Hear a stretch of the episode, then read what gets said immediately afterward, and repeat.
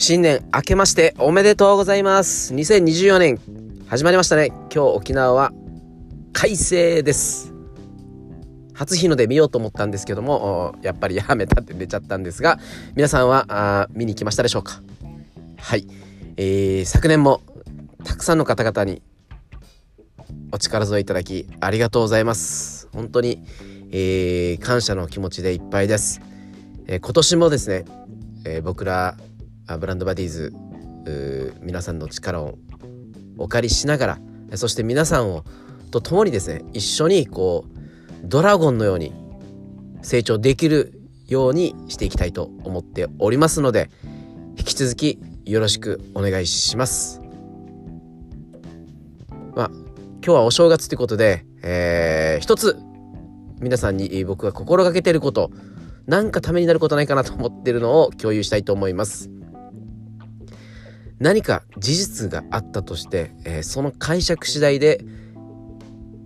物事は変わっていく。ああ嫌だなと思うことっていろいろあると思うんですけどもこれを解釈することによっていろいろ変わっていく。と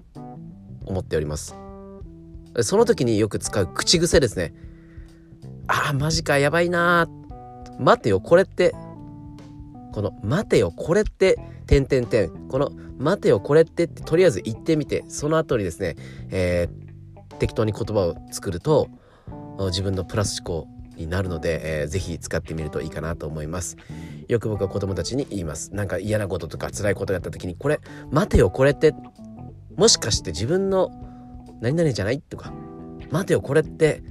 もしかしてこうなんじゃないとこの待てよこれってっていうのを使うとプラスの